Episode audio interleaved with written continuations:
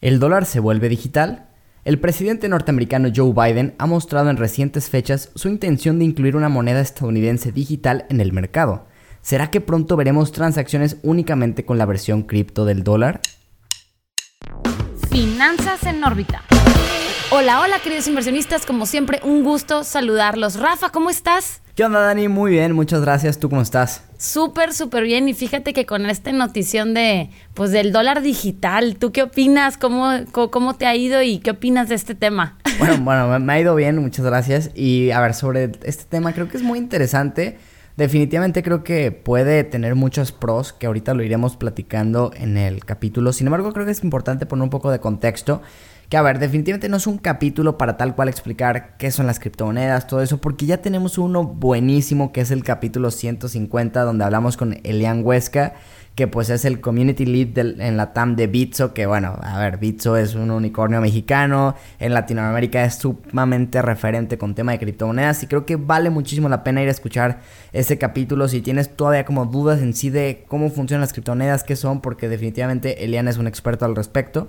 Pero lo que sí es un hecho es que la noticia de que eh, Biden firmó una orden ejecutiva, o sea, tal cual una orden ejecutiva diciendo, ¿saben qué? Quiero que todos se pongan a investigar las posibilidades de poder generar un dólar digital, de ver cómo, digamos, proteger a los ciudadanos de la volatilidad de las criptomonedas, cómo no quedarnos atrás, cómo seguir innovando, no que, vaya, estar como al margen de toda la nueva tecnología, creo que es buenísimo en muchos aspectos, también tiene sus contras, también puede afectar a muchas empresas que hoy y por hoy cotizan en bolsa, que también será interesante platicarlo, pero creo que por eso es relevante hablar de, esto, Dani. No sé tú cómo lo veas, pero para mí el, la, la, pregunta principal tendría que ser, oye, ¿qué tanto puede esto generar un impacto en las criptomonedas actuales? De perderán relevancia, al contrario, esto les impulsa porque de alguna forma pueden pues generar como más veracidad entre los millones de potenciales usuarios, etcétera. La verdad es que a mí se me hace un tema sumamente interesante. Definitivamente, Rafa. Y bueno, obviamente también tenemos muchísimas dudas. No sabemos exactamente qué forma tomaría este dólar digital. Y, y, obviamente aquí es un poquito contradictorio porque, bueno, entender el por qué, las razones y entender un poquito también, oye, este, y si se lanza, pues será para tener mayor control, menor control. Ya sabes que principalmente el, el origen de las criptos, pues es, es, esta descentralización, ¿no? El decir, oye, pues prácticamente no está regulado, sino es prácticamente global, internacional. ¿Y por qué lanzar un dólar digital? ¿Será que me quieres controlar más? ¿Será que quieres estar, pues que crees en este tipo de, de divisas? ¿O qué será exactamente como la razón principal y obviamente cómo se verían afectadas pues estas finanzas a nivel pues global, ¿no? Porque obviamente tiene va a tener muchos impactos y bueno, pues tanto positivos como negativos habría que evaluar exactamente a qué se refiere, ¿no? Hay unos pues por ejemplo unos analistas o personas que dicen en opiniones de, oye, pues yo creo que tal vez es una evolución más que una revolución, por así llamarlo,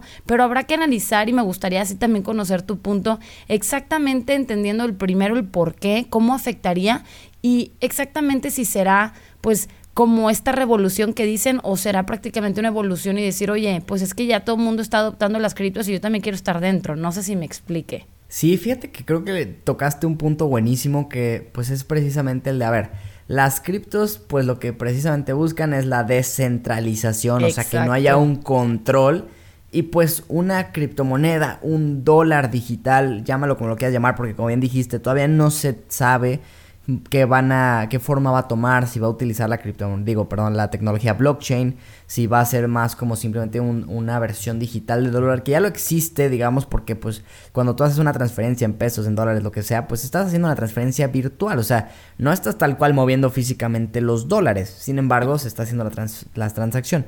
Pero lo que sí es un hecho, y que creo que esto puede ser muy interesante, es que independientemente de que se metan mucho al mundo cripto de literalmente usar blockchain y de alguna forma, pues, bueno, ahí sí sería como un poco contradictorio la parte del control contra lo descentralizado.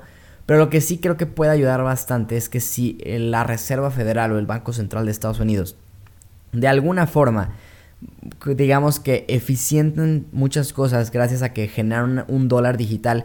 Que esto sí es importante entenderlo. Sea como sea, va a ser tal cual como tener un dólar. O sea, el, valor es el mismo, el respaldo es el mismo. Si la Reserva Federal decide emitir más dólares, eh, sería, digamos, el mismo impacto. O sea, no, no sería como que algo alterno a lo que ya es hoy en día el dólar.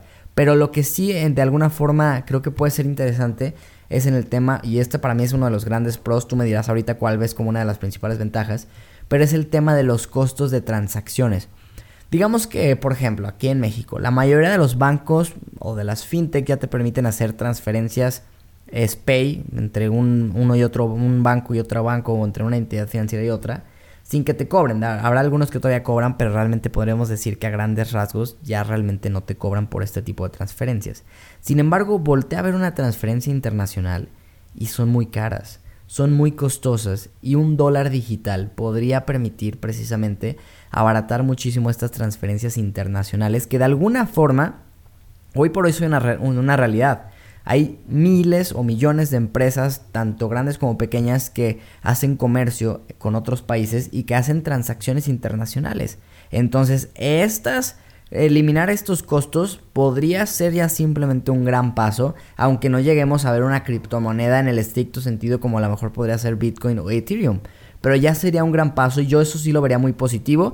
Y también diría, ojo, quizás con ciertos bancos o empresas como Visa, Mastercard, American Express, que podrían de alguna forma, no, no generalizando, pero podrían ver afectado algunas partes de sus negocios. Sí, definitivamente. Y fíjate que esto que mencionas sobre el tema de la rapidez, pues operaciones que tardan prácticamente días en ser validados, pues podrían tomar minutos, horas, ¿no? Entonces, horas, minutos, ¿verdad? Entonces aquí el tema es que, pues sí podría facilitar en gran parte todo este tipo de transferencias internacionales. Ojo, al no saber, y eso es como prácticamente como la gran pregunta de ahorita, es al no saber bajo qué tecnología se va a hacer este llamado dólar digital, pues cambia muchas cosas, ¿no? Y te pongo un ejemplo, Rafa, y también me gustaría que, pues, que tú opines en este sentido. Pero bueno, sabemos que El Salvador, pues, adoptó esta, eh, esta moneda, digamos, como ya su primer modelo moneda oficial, así llamarlo el Bitcoin, más que nada,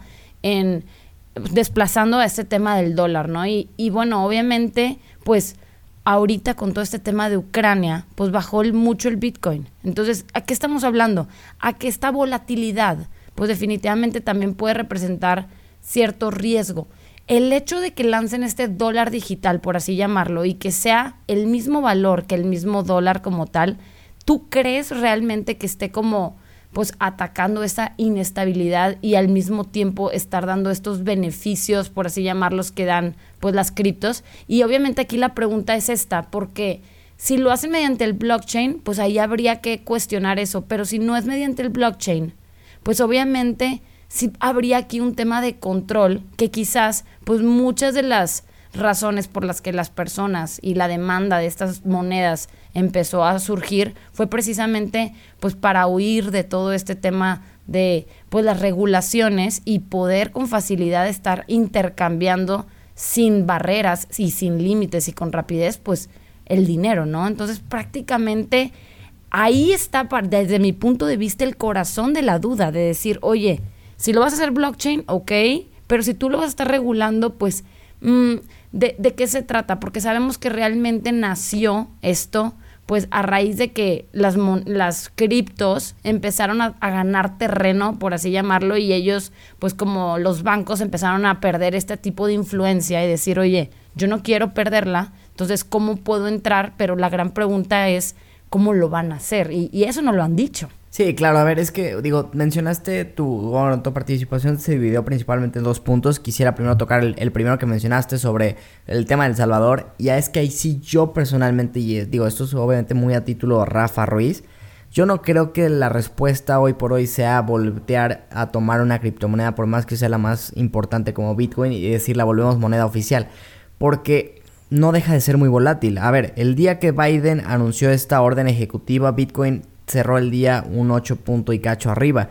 En algún punto estuvo un 11% arriba en el día. Entonces, a ver, es una, es una volatilidad muy alta. No te puedes permitir tú, como economía, que tu moneda principal tenga volatilidades de un 8% en un día. O sea, es, es, brutal. Digo, el peso, cuando llega a estar muy volátil, en mi experiencia al menos no me ha tocado ver que suba más de un 1.52% en un solo día.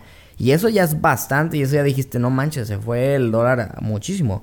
En días volátiles como hoy, hoy creo que por ejemplo cayó alrededor de un punto .5% y eso ya es volatilidad de, de, alguna forma elevada. Entonces, para mí definitivamente no, no es la solución hoy el poner a las criptomonedas de alguna forma como el centro de un país y decir vamos a hacerlo. Porque yo, yo lo veo como un punto de vista de un negocio. A ver, yo volteo a ver y a lo mejor le tengo que comprar a México, le tengo que comprar a Estados Unidos, le tengo que comprar a X país ciertos insumos que los tengo que pagar en dólares o en pesos o lo que tú quieras porque ahí la criptomoneda todavía no es aceptada.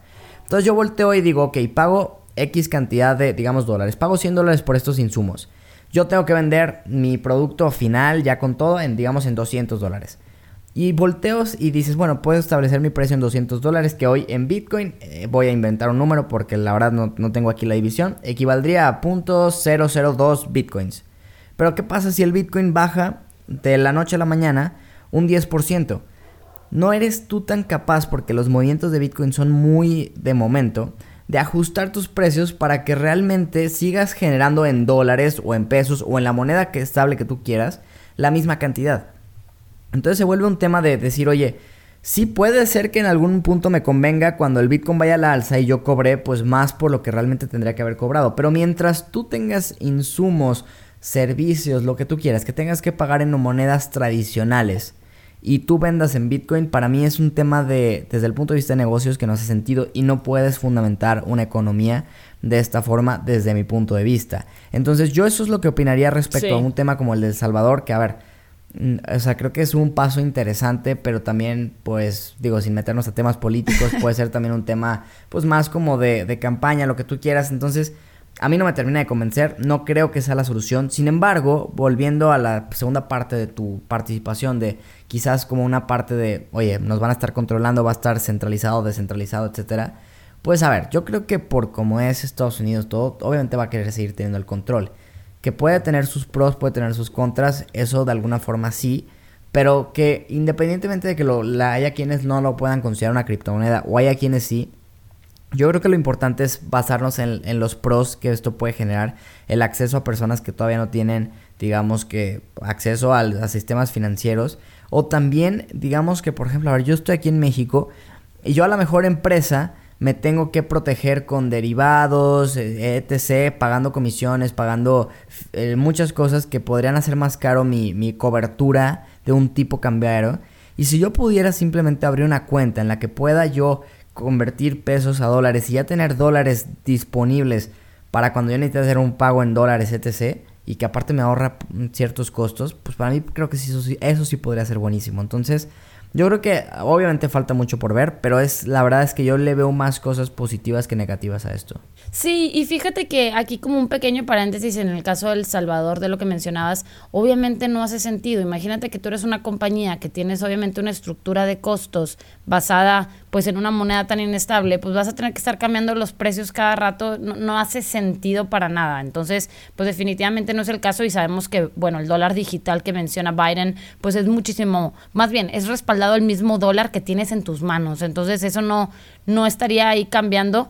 Aquí el tema también es, y una de las grandes dudas que mencionan es sobre todo el tema de los ataques cibernéticos, sobre la privacidad, y hay otras cosas que sin duda pues también están sobre la mesa y en cuestionamiento. Pero yo desde mi punto de vista, y como tú mencionas, también le veo muchos aspectos positivos, porque bueno, Quizás, obviamente, a diferencia de Estados Unidos, pues México, pues la mayor parte del dinero se maneja en efectivo.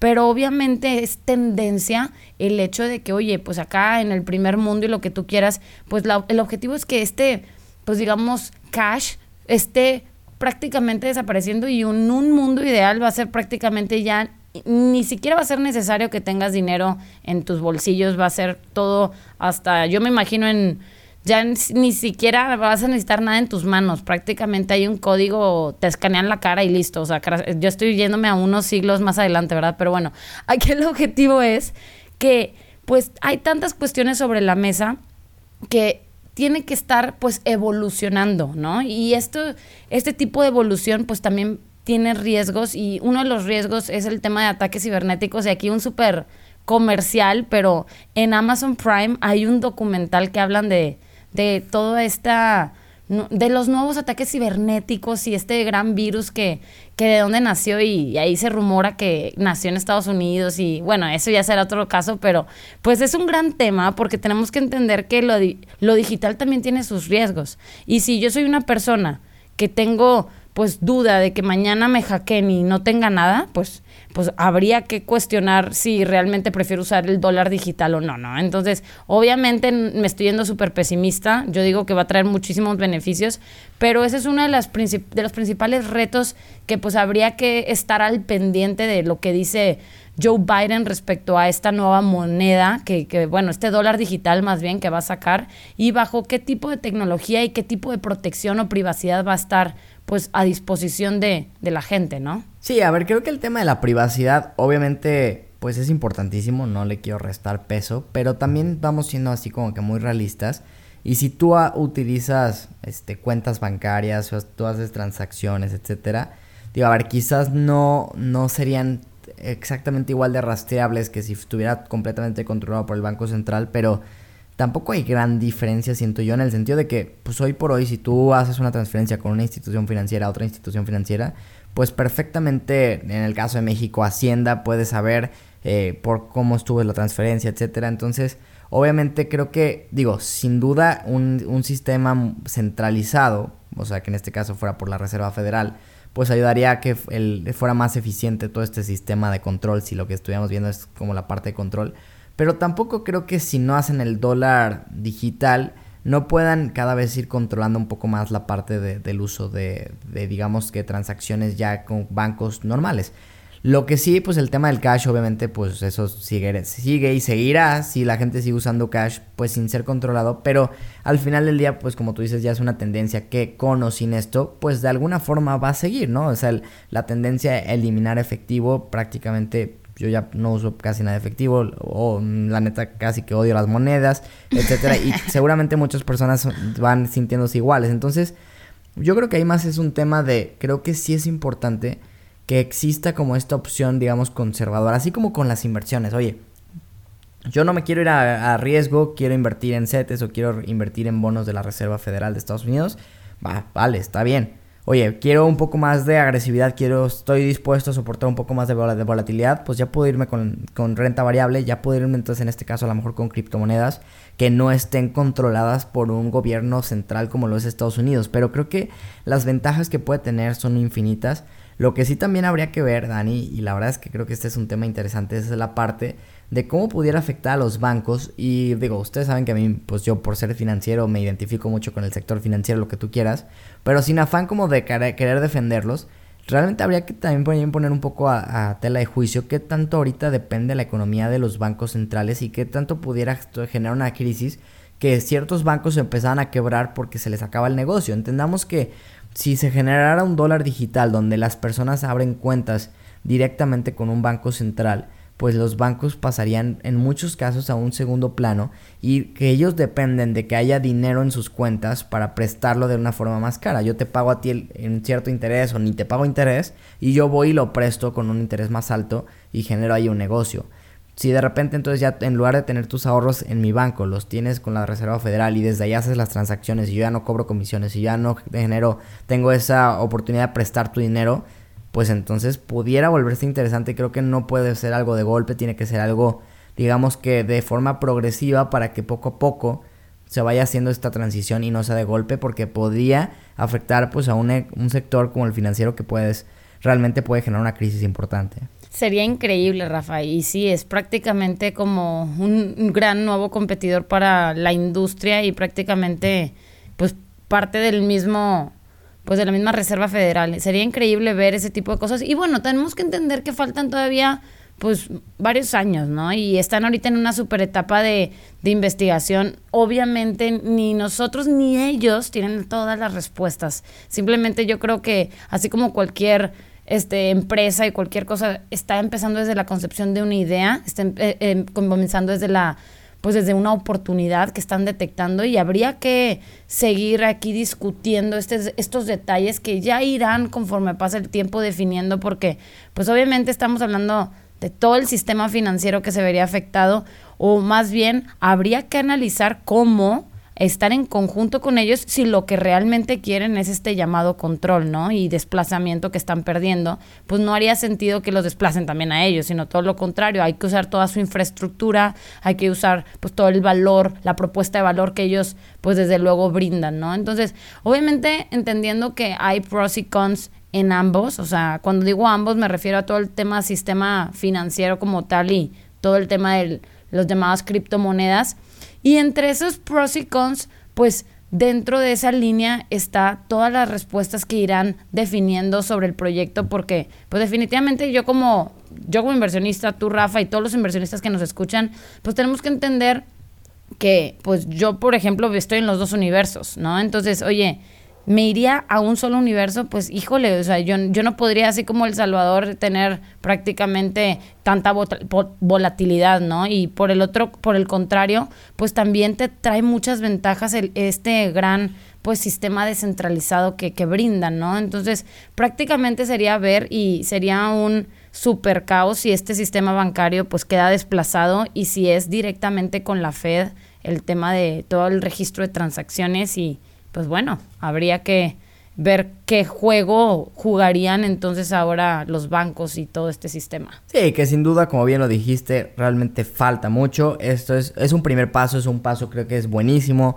Las criptos en general se lo tomaron muy bien, el mercado en general, porque definitivamente es más positivo que un país esté abierto a adoptar una, una tecnología que está en tendencia a simplemente no querer entenderla, eh, rechazarla e incluso tratar de controlarla. Entonces es positivo, no es que ya mañana vaya a existir el dólar digital, es, un tema de que se va a poner mucha gente capacitada a estudiar las posibilidades de cómo generarlo. Entonces yo creo que hasta ahorita con lo la información que se tiene es algo bastante positivo que puede fomentar mucho el entorno cripto y que podría también ayudar a muchos de los problemas financieros o a las limitantes que existen hoy en día con el sistema como funciona de la forma tradicional. Entonces, para mí es buenísimo, Dani. Creo que con eso me quedaría, que, que, de alguna forma habrá que irlo obviamente observando, que seguramente aquí se los estaremos contando si se da un update relevante y yo con eso me quedaría. Rafa, yo creo que no podría cerrar de una mejor manera. Prácticamente coincido contigo en todo lo que has mencionado y definitivamente sería eso, ¿no?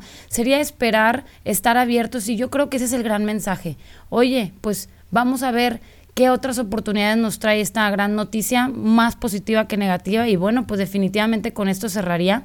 Y bueno, pues mis queridos inversionistas, pues eso sería por este episodio. Y Rafa, ya sabes que como siempre, pues me encanta compartir contigo este espacio. Igualmente, Dani, un tema muy interesante que me gustó mucho compartir contigo. Gracias a todos los que se quedaron hasta el final y nos estamos escuchando pronto en un nuevo episodio de Finanzas en órbita. Bye bye. Finanzas en órbita